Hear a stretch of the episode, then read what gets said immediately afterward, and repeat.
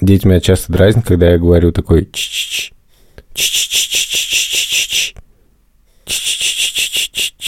Это АСМР для воробьев такой.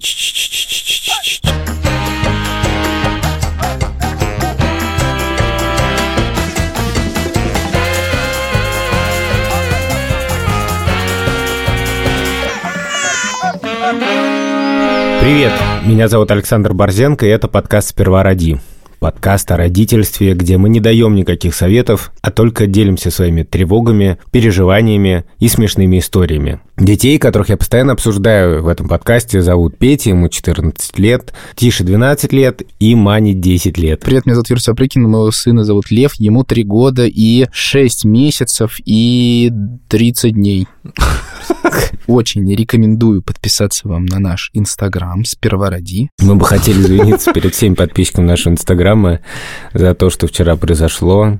В общем, мы были уставшие с Юрой, и были у Юры в гостях с семьей. Мы сделали из швабры и толстовки и маленькой круглой игрушки Вована. Потому что просто Вован не с нами, и мы очень скучаем по нему. Привет, меня зовут Владимир Цибульский, которого вчера не было на этой э, вечеринке века. И я с утра увидел уже в Инстаграме, что там, значит, э, уведомление типа «Сперва Ради хочет провести с вами прямой эфир». «Сперва Ради был в прямом эфире». У этого видео уже 2000 просмотров. Кстати говоря, мою дочь зовут Соня, и три года и три месяца, и ее мама вчера была, собственно говоря, на этой вечеринке. Не знаю, что из этого вышло. Посмотри прямой эфир, узнаешь. Я напомню, что у нашего подкаста есть партнер, это Яндекс.Гоу, а именно тариф детский. Это такой тариф, с помощью которого удобно ездить на такси с ребенком. Там можно прямо в приложении выбрать, какое кресло на какой возраст нужно, и водитель сам, в принципе, все знает, как нужно ребенка пристегнуть. Так что спасибо Яндекс.Гоу, что поддерживает наш подкаст. А, короче, история. Прихожу я в сад а, забирать Соню вечером, и там осталась Соня и еще какой-то маленький мальчик. И, значит, э, этот маленький мальчик говорит маме, мама, мама, типа, можно мне забрать игрушку? И воспитательница такая, вообще-то у нас есть правило, что мы игрушки, которые дети приносят, отдаем в пятницу вместе с пижамой, а все остальное время они тусят у нас в саду. И в тот момент я не спросил, чем обусловлено это правило, и, возможно, стоит это сделать. Ну, давайте предположим. Возможно, это связано с тем, что ну, ты приносишь в сад, и это как бы немножко становится общественным достоянием, чтобы дети, ну, как бы не то, что, ой, смотри, какой у меня есть трактор, а у тебя нет. Ну, знаешь, такое бывает. Регулярно. А тут как бы ты приносишь, и все могут играть, угу. и в течение недели это немножко как будто что-то общее. Мне кажется, что Борзенко, наверное, прав, потому что, в принципе, там есть еще такая тема, что мы когда пришли первый раз гулять с самокатом, и Соня взяла самокат с собой, и сразу дети такие, типа, о, самокат, типа, надо нам тоже самокат. И Соня такая, нет, это мой самокат. И воспитатели сказали, типа, что если, типа, ты не хочешь поиграли, типа, нужно оставить, типа, там. Мне тут воспитательница сказала, что а вы не могли бы с Олесей как-нибудь зайти к нам поговорить? Уже пора. Уже пора? Я такой напрягся. И потом она сказала слово «по плану». И я а. немножко успокоился. А я думал, типа, вы забрали игрушку в четверг? Слышала, вы забрали игрушку в четверг. Короче, сегодня обсуждаем какие-то правила, понятные или непонятные, которым нужно следовать или не нужно следовать, и разбираемся, в какой мере мы им следуем, хотим следовать, исследовали бы, если бы. В общем, правила. Как я уже рассказывал в выпуске про безопасность, несмотря на то, что у меня есть некоторый образ педанта, который любит следовать правилам, на самом деле это все, конечно, немножко лицемерие. То есть это все островами такими. Есть вещи, в которых я очень строго соблюдаю правила и требую этого. Я хочу тебе сразу сказать, что это не лицемерие, Борзян. Какие-то правила нужно соблюдать, какие-то не нужно соблюдать. Так да. что все нормально. Я постепенно пришел тоже к этому выводу, но просто у нас самый яркий пример домашнего правила – это экраны после 11 что детям нельзя после 11 После 11 вечера ты не можешь смотреть никуда. Да. Только в папин рот, который произносит строки из Хаджимурата. Ты заходишь в комнату и говоришь так, типа, 11.01. В том Почему ты еще в планшете? На самом деле не то, что это правило так уж строго соблюдается, и, по-моему, у детей его в голове нету. И более того, я тоже не все время про это помню. Обычно происходит так. нужно уложить детей спать, им завтра в школу, сейчас полночь. Мы еще не читали Хаджи Мурата. Борзенко в ужасе просто. Весь в холодном поту сидит. Да, да, да. Руки трясутся. Знаешь, когда ты бросаешь курить, тебе очень охота курить, короче. У Борзенко то же самое, короче, но с Хаджи Муратом. Он такой просто сидит такой. И я прихожу в комнату, вижу, что Тиш с Мани смотрят там Gravity Falls. Я такой, дети, давайте быстренько спать. Чистить зубы, пижаму, и будем сейчас читать Хаджи Мурат. И дети такие, сейчас, ну можно еще 10 минут, ну, ну мы еще, у нас еще, ну можно до конца серии, ну тут чуть-чуть осталось. И я говорю, нет, нет, нет, давайте, давайте уже. Ну, блин, наверное, так сложно, типа, говорить «нет» в этот момент, нет? Когда они такие, пожалуйста, чуть-чуть еще. Нет, меня почему-то только раздражает. Реально? Да. Ну, потому что, знаешь, как, ну, как бы, учитывая, сколько как бы, времени проводится вот таким образом, иногда это подбешивает. А главное, что, ну, сразу такое возмущение. А почему? А почему? Я говорю, слушай, у нас вообще это правило есть. Мгм. После 11 экран нельзя. На часах там типа 12. То есть это некоторый дополнительный аргумент, когда я уже раздражен и такой типа, вообще-то начнем с того, что вы просто не имеете на это права. Но я не говорю так, но я имею в виду это. Мгм. После этого начинается самое главное. Вот то, как работают дети с правилами. Первая реакция. А почему тогда Петя в приставке? И тоже Петя. А ничего, что Тише с Маней вообще-то тоже смотрят? Я такой, чуваки, как бы я с Петей поговорю, безусловно, тоже. Это неправильно, но, не, но почему так? Вот скажи сначала Пете, чтобы он... А тогда я там, то всё. И, это касается не только экранов, это касается просто там отношений, да? Ну, почему ты наезжаешь на Маню, говорит, а Маня почему мне всякие гадости говорит все утро? Я такой, хватит этот аргумент использовать, я просто уже не могу реально. Вот, ну, в общем, это правило, на самом деле, ну, очень странное.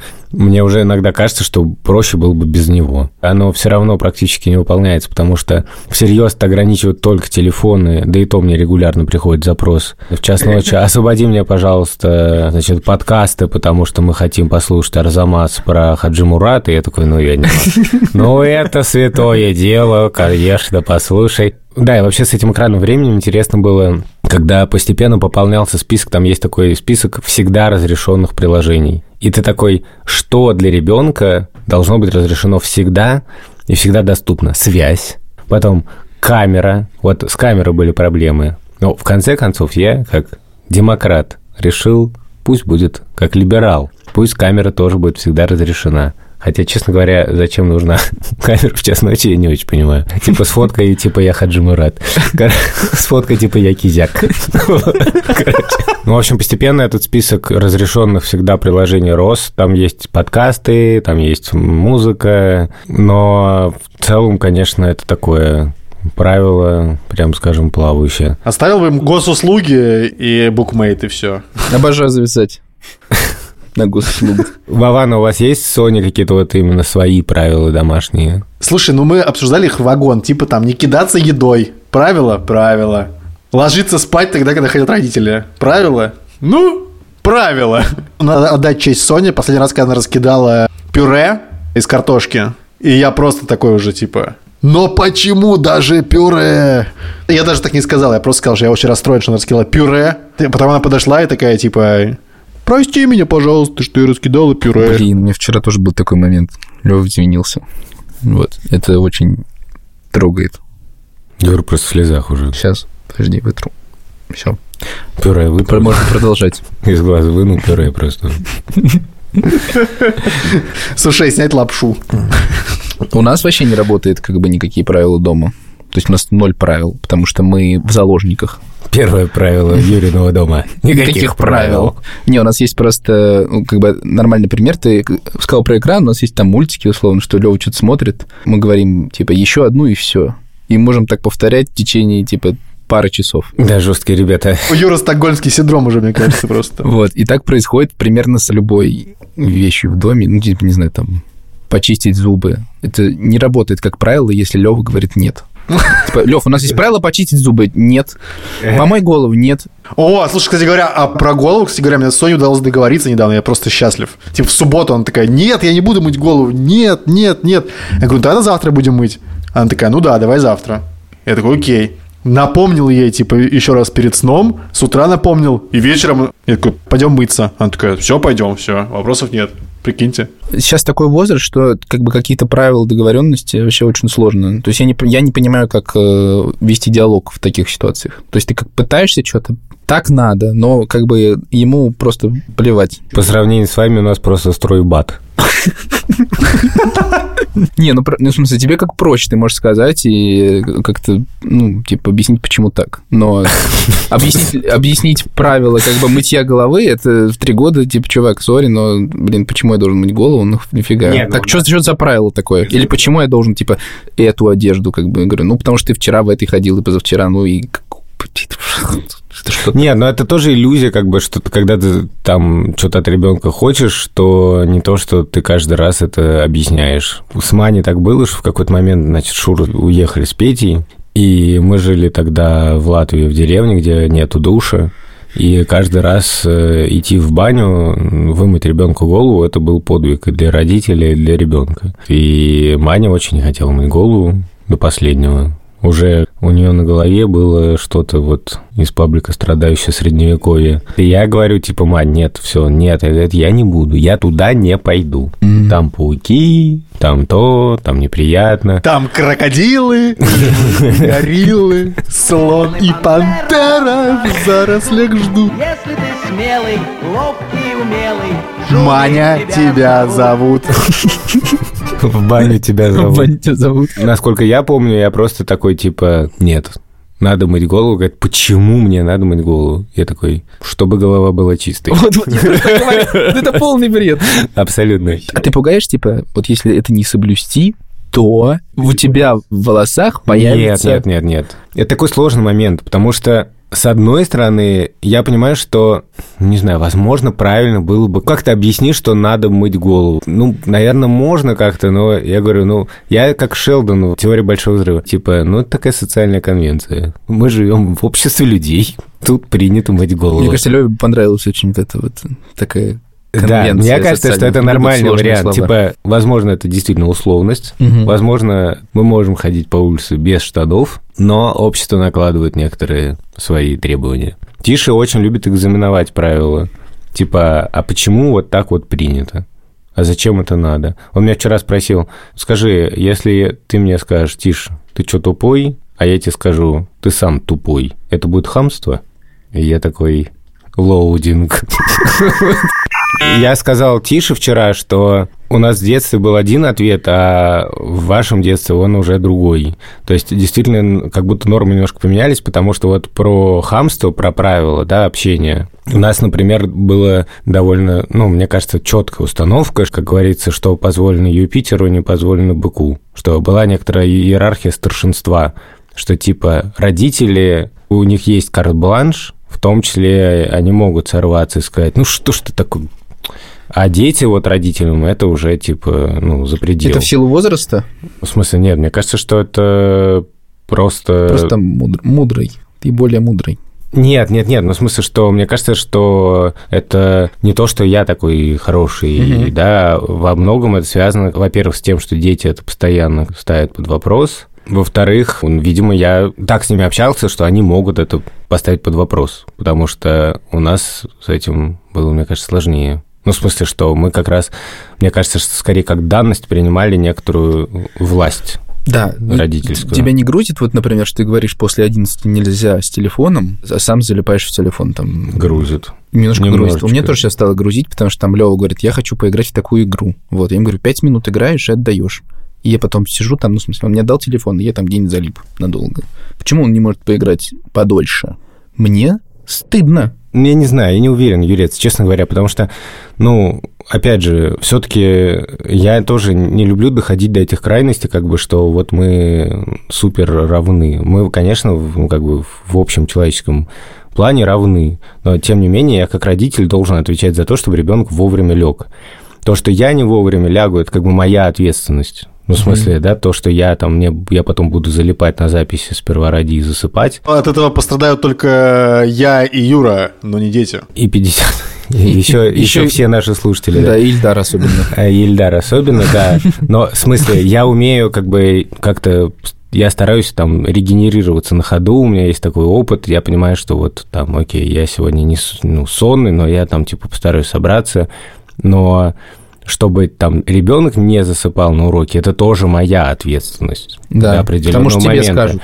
Поэтому потом. это, как мне кажется, да, дает определенные права в плане загоняния ребенка в, Спасибо. в кровать. Я хотел сказать, что у тебя мало аргументов, но ты привел достаточно, и я успокоился. Вован, а тебе вот важно объяснять Соне правила детского сада? Более того, когда мы столкнулись с этой ситуацией вот с этим другим ребенком, там воспитательница сказала, а, собственно, этой маме, я сейчас вам эту игрушку отдам, типа, потому что они не знали про это правило, но вы поговорите с, типа, с ребенком, чтобы он, типа, понял, как бы, что вот такое правило. И я Соне потом два раза про это, или три даже сказал. Она просто сказала, типа, я беру в сад в понедельник ослика и енота. Я говорю, ты точно хочешь двоих взять? Ты понимаешь, что нельзя будет их забрать до пятницы обоих? Давай оставим одного дома. Нет, я хочу двоих. И потом мы идем, и я такой, Соня, ну ты помнишь, что нельзя будет забрать? И она такая уже, папа, успокойся. Кстати, с игрушками и детским садом вообще классно. Мне кажется, детский сад очень учит положительно сказывается на каких-то правилах. То есть Лева, мне кажется, там реально получает правила, которые... Ну, как-то ему объясняют это удачно, видимо. Просто у меня нет дара этого.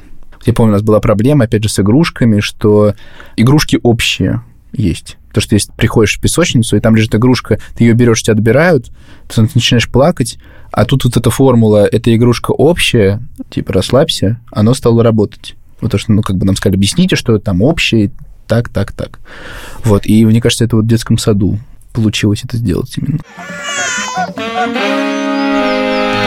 Партнер нашего подкаста Яндекс.Гоу, и у нас есть совместная рубрика, в которой мы рассказываем разные штуки в подкасте, и вот сегодня мы обсудим, что мы делаем с детьми когда мы сидим дома. К тому же сейчас в Москве локдаун, никуда особо не поездишь, ну, а как-то отдохнуть, если честно, хочется. Короче, неделю назад я скачал приложение, игру, которая называется Sasquatch. Ты играешь за обезьяну, бегаешь за нее. Она живет в лесу, и там есть в лесу кемпинги, в которых живут рейнджеры.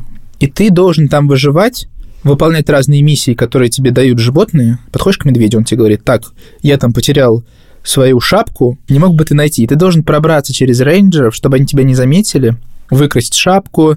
В то же время такое, это немножко ты должен питаться, находить еду. Короче, ты просто проживаешь жизнь обезьяны в такой немножко опасной среде. Юра, я тебя хочу разочаровать, что это не обезьяна, это Йетти. Да, это Йети. Короче, у нас Лева это обезьяна. В общем, я просто даю Леве телефон, он играет в это, а я в это время отдыхаю, набираю сил, а потом мы воплощаем эту игру в реальной жизни. Я говорю, Лев, давай телефон, все, закончили играть. Он такой, так, а теперь я рейнджер, а ты Бигфут. И мы начинаем бегать везде по квартире, и он типа рейнджер, он должен меня поймать. И получается, что у нас как бы 50 на 50. То есть ты отдыхаешь сначала, ребенок в виртуальном пространстве, а потом вы играете вместе. Вот такой лайфхак. Гениально, гениально. Юра просто тут святой человек. Вован, ты как-нибудь отдыхаешь от Sony? Не, спокойно на самом деле. Вот вчера, например, там вечером я сидел за компом, пока Соня там была с Шмагуном. Все было норм. Это когда мы были вдвоем с Соней, конечно, ты никуда не денешься. К счастью, Соня может сама тоже поиграть, но, конечно же, тебя, тебя она тоже постоянно дергает, там, то, то, то, все. Но это, это мило, кстати, мне нравится, когда он приходит. У Мишки заболело ухо, типа, ты доктор, давай его лечи, это прикольно. Мне тоже нравится иногда просто, типа, полежать одному в комнате, но самый лучший способ – это погулять полчаса на улице одному. Да, я тоже так люблю, но сейчас у нас локдаун, и вообще хрен куда выйдешь. Наш партнер Яндекс.Гоу тоже считает, что родителям нужно иногда выдыхать и отдыхать, и пытается облегчить их жизнь хотя бы в машине. Для этого есть тариф детский, где водители знают, что делать с детьми, и всегда предупредительные и вежливые. В общем, надеемся, что вы сможете передохнуть хотя бы в такси. Мне кажется, что ковид на самом деле привнес в жизнь очень много разных правил и дал повод обсудить вообще, какие правила соблюдаем, какие правила не соблюдаем, потому что там были самые разные правила. Там какие-то государственные правила, которые вызывали сомнения, да, например. Там... Не, ну, в смысле, было правило носить перчатки в метро, как бы. Как раз про это хотел сказать, носить перчатки в метро Были правила, которые, наоборот, государство не вводило, но с точки зрения там, медицинской безопасности, какого-то здравого смысла казалось, что это важно. Когда, например, уже разрешили выходить из дома и всюду тусоваться и так далее, мы там в какой-то момент предпочитали не ходить в массовые всякие места и объясняли это детям, что сейчас ковид у нас есть, пожилые родственники, мы не можем. Ну и вообще просто это такой интересный опыт, потому что, ну, когда ты видишь кучу людей носят маски только ради формального исполнения правил, так что эти маски там где-то на шее или на подбородке. Мне вот просто как человеку кажется важным в такой ситуации нормально носить маску, и мне важно, что я это детям как бы передаю этот опыт и объясняю это каким-то рациональным способом, потому что я знаю, есть исследования, что это действительно там защищает. Или, например, так как с ковидом была такая ситуация, что не всегда это подтверждается исследованиями, а это некоторое совместное усилие сделать что-то, что, возможно, защитит людей, то я тоже на это шел. Я был в Германии, и там действительно разительно, насколько все правила соблюдаются. Да. Насколько все... Даже была такая сцена, что я ехал в поезде, и у одной женщины была маска ну, чуть-чуть действительно ниже носа. И другая женщина ей очень вежливо сказала, что, ну, извините, вы неправильно носите маску, и та абсолютно улыбнулась, как бы поблагодарила и поправила.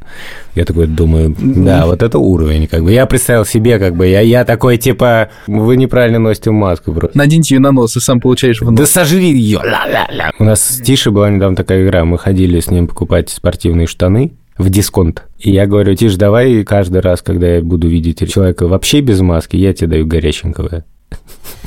А если ты видишь человека, который приспущена маска, ты мне даешь горяченького. А что это? Ну, это просто такое, типа, ну, как щелбан. Горяченький. Ну, круто, когда общество может сделать какое-то усилие совместное, исходя из каких-то рациональных правил, и вместе бороться с коронавирусом мы вот носим маски по правилам не потому, что нас заставляют, а потому что это важно. А с другой стороны, мне как будто ценно, чтобы в чем-то дети умели идти против правил. Знаете, есть такая популярная картинка про то, что все репрессии массовые, да. все массовые убийства, они были как бы законными. В смысле, вот был Знаем там закон, такую картинку. Да. да, и понятно, что этот, за эти законы не надо было соблюдать. Угу. Ну, что ты, как бы соблюдая правила, должен все равно исходить из собственной оценки. Да того, что это за правило, угу. как ты относишься к этому, не нарушает ли это правило твоих представлений о добре и зле. Меня что бесит, это некоторое, типа, я здесь поставлю машину на, на аварийке, ну, потому что мне на 5 минут. То есть пренебрежение интересами других людей просто ради собственного комфорта. Меня бесит, когда там, типа, люди не носят маски, э, говоря, ну, слушайте, ну, в этих масках я просто не могу дышать. Ну, меня тоже раздражает, ну, мне кажется, довольно странно, учитывая, что это действительно помогает не распространять вирус. Что меня успокаивает, Соня, например, не ставит под сомнение красный и зеленый свет. Это меня очень радует. Это одно из немногих правил, в принципе, которые ей знакомо. Мне кажется, это прямо круто, и ты ей спрашиваешь, какой сейчас цвет? Она такая, красный. Значит, что мы делаем? Стоим. Я пытаюсь просто подумать еще какие-то правила, что-то больше про какой-то, может быть, общественный порядок, например, э, не знаю. Не орать. Да, да, что такое вот типа про ор, например. То есть, когда мы где-то в самолете, кто-то спит рядом, да, например, в соседнем кресле. И Лева начинает что-то выкрикивать. Вставай! Ну да, и как бы ты в этот момент нарушаешь его какую-то свободу, типа, ну, окей, он хочет там, да, и как бы жертвуешь тем, что ты как бы заботишься о других в этот момент. Ну, ты объясняешь, Лёва, типа, в самолете человек... нельзя орать. Ты говоришь про конкретного человека. Да, да, да типа, то смотри, есть ты скорее апеллируешь как бы типа, чувак... любовь к ближнему, а не просто правила авиакомпании, да. да? Да. Это немножко другое. Это другое. Но Соня даже не врубается в такой ситуации, что, типа, родители спят, поэтому, мне кажется, по поводу чужих людей еще сложнее объяснить. Не факт, кстати. Обычно, знаешь, кто ближе, того и не замечают. Да, да, может быть и правда, согласен. Но вообще интересно, насколько есть некоторые представления о том, как нужно себя вести там в общественных местах. Мы недавно с Тишей были в Третьяковке, и он стал бегать. Я ему не делал никаких замечаний, я сам такой ловлюсь на том, что я такой... Не бегай по музею. Здесь не бегаю, да. Дети меня часто дразнят, когда я говорю такой... Ч -ч -ч, ч -ч -ч Это АСМР для воробьев такой. У меня была ровно такая же ситуация. Мы были с Соней в музее, и, значит, там не было практически людей. Соня сказала, пап, мама, стойте. Сама отбежала в другую сторону холла. Это был холл в крыльях, которые выходили из этого холла в крыльях, Борзин, пан Nintendo. Значит, были картины, собственно говоря. И Соня, значит, отошла в дальний конец этого холла, собственно, там, где нет картин. Но там стояли музейные работники, и следили за этим. И Соня просто понеслась на нас, так побежала, прибежала, и такая, давайте типа еще раз. И снова начала отбегать, и снова к нам побежала. И ничего не произошло, но все равно у тебя есть первый такой позыв, типа, типа, не надо бегать, мы же типа в музее, мы в музее. Хотя почему нельзя бегать в музее, где полтора человека, не очень понятно. Когда мы просто выходим в подъезд, и дети начинают там орать, и это по подъезду разносится, и я включаю вот это... А мне в детстве так постоянно говорили. Типа, подъезде. Блин, это же вообще какая-то супер психологическая травма. Типа, будь потише. Да? Типа, нет, не, не высовывайся. Не высовывайся. Блин. Ну, кстати, ну, может быть, да. Типа, не шуми. Но это как бы надо реально это сложно понять, как это регулировать, в каких я, местах. Я плохой, в храме. Я плохой отец. Плохой отец. Ну, кстати, в храме это ты очень точно попал, потому что мы в детстве ходили в церковь, там ну, очень много правил, да, ты входишь, тебе нельзя быть в шапке, а девочка должна быть в платке, а, и ты точно не должен бегать. И мне пришлось пройти некоторый свой личный путь, чтобы понять, что это вообще-то про свободу. Не, не то, что я не говорю про свободу через ограничения ни в коем случае, mm-hmm. да, ну, про что-то большее, да.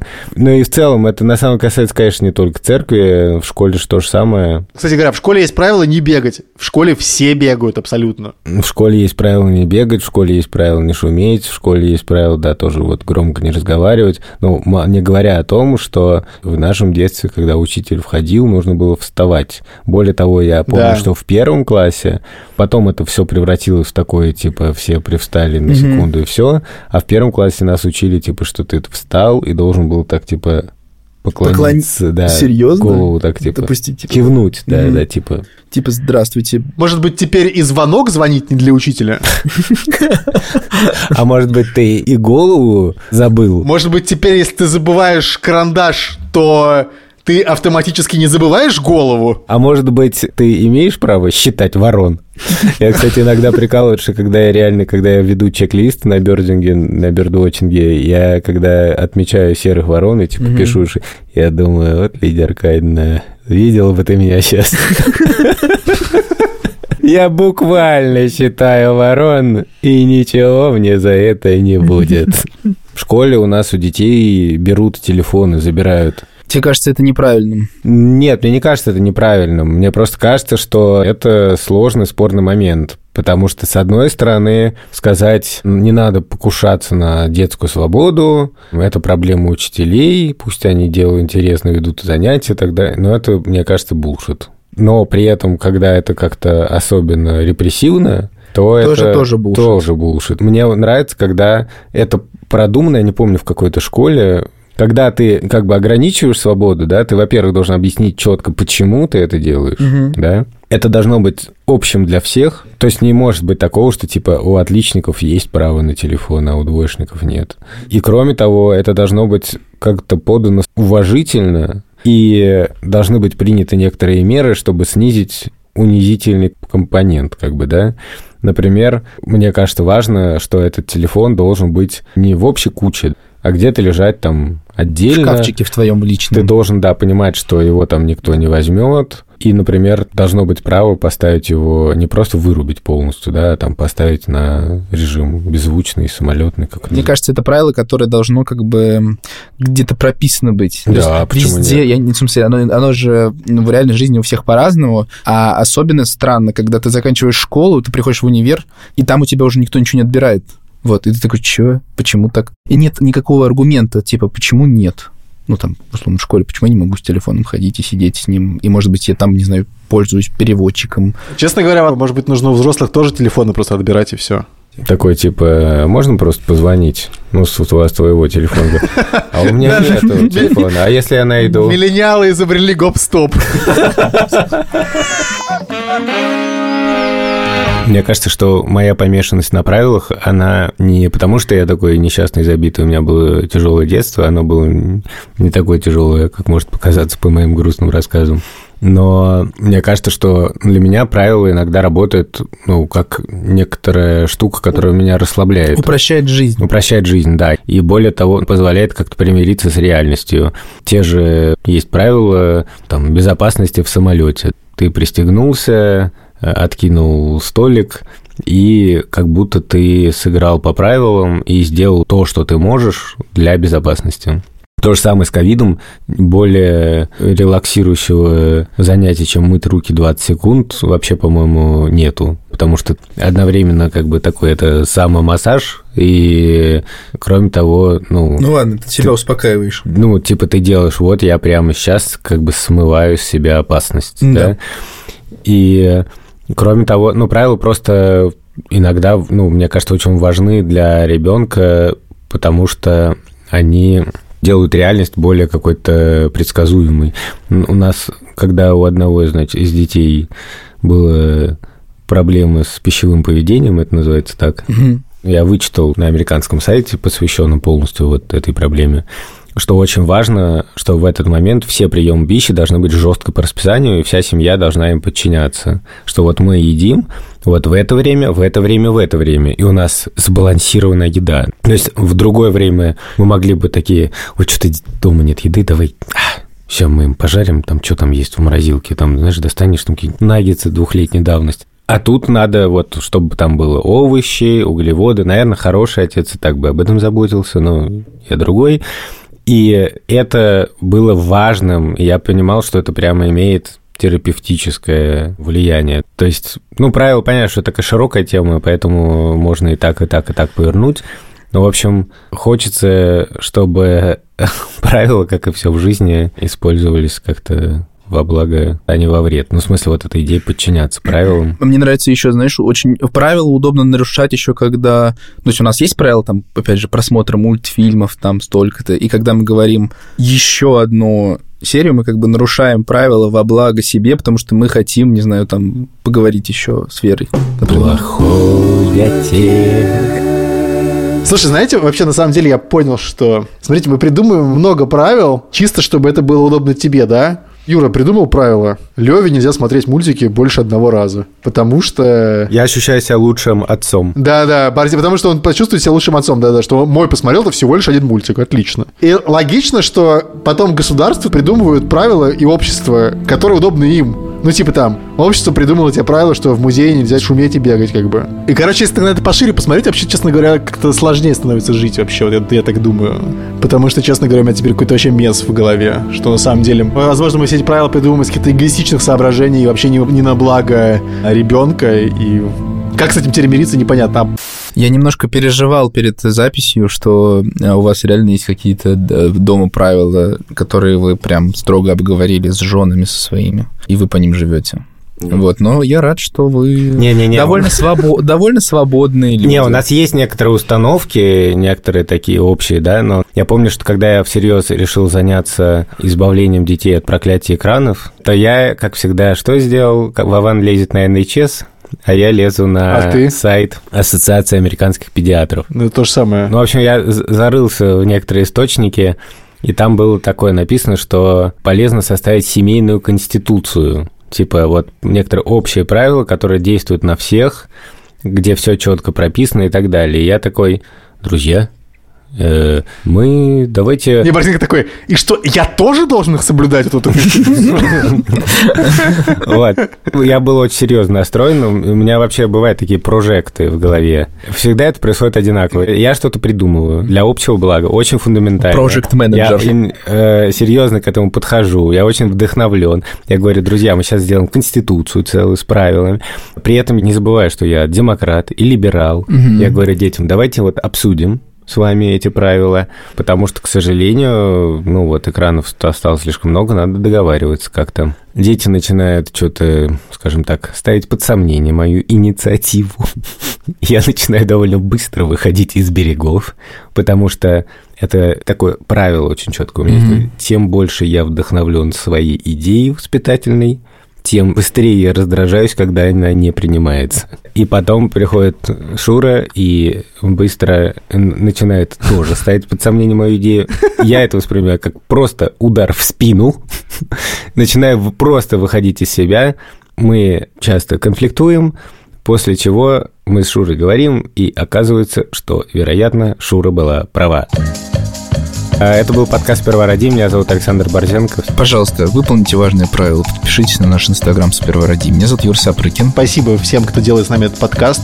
Это продюсерки Юлия Яковлева, Илика Кремер, редактор Андрей Борзенко и саунд-дизайнер Ильдар Фатахов. Пока. Ну, он реально, в смысле, я не могу ему управлять. Он просто приходит на пляж и такой... Юра снял наушники, снимает штаны. Прям, господи, вот Юра, пожалуйста. Реально, вот так просто я не могу, Я отказываюсь вести это. Друзья, вам повезло, что у нас подкаст. Так, у нас теперь шоу голые и смешные. Я, раз, я разделся. А нам повезло, что у нас есть Юра. Да.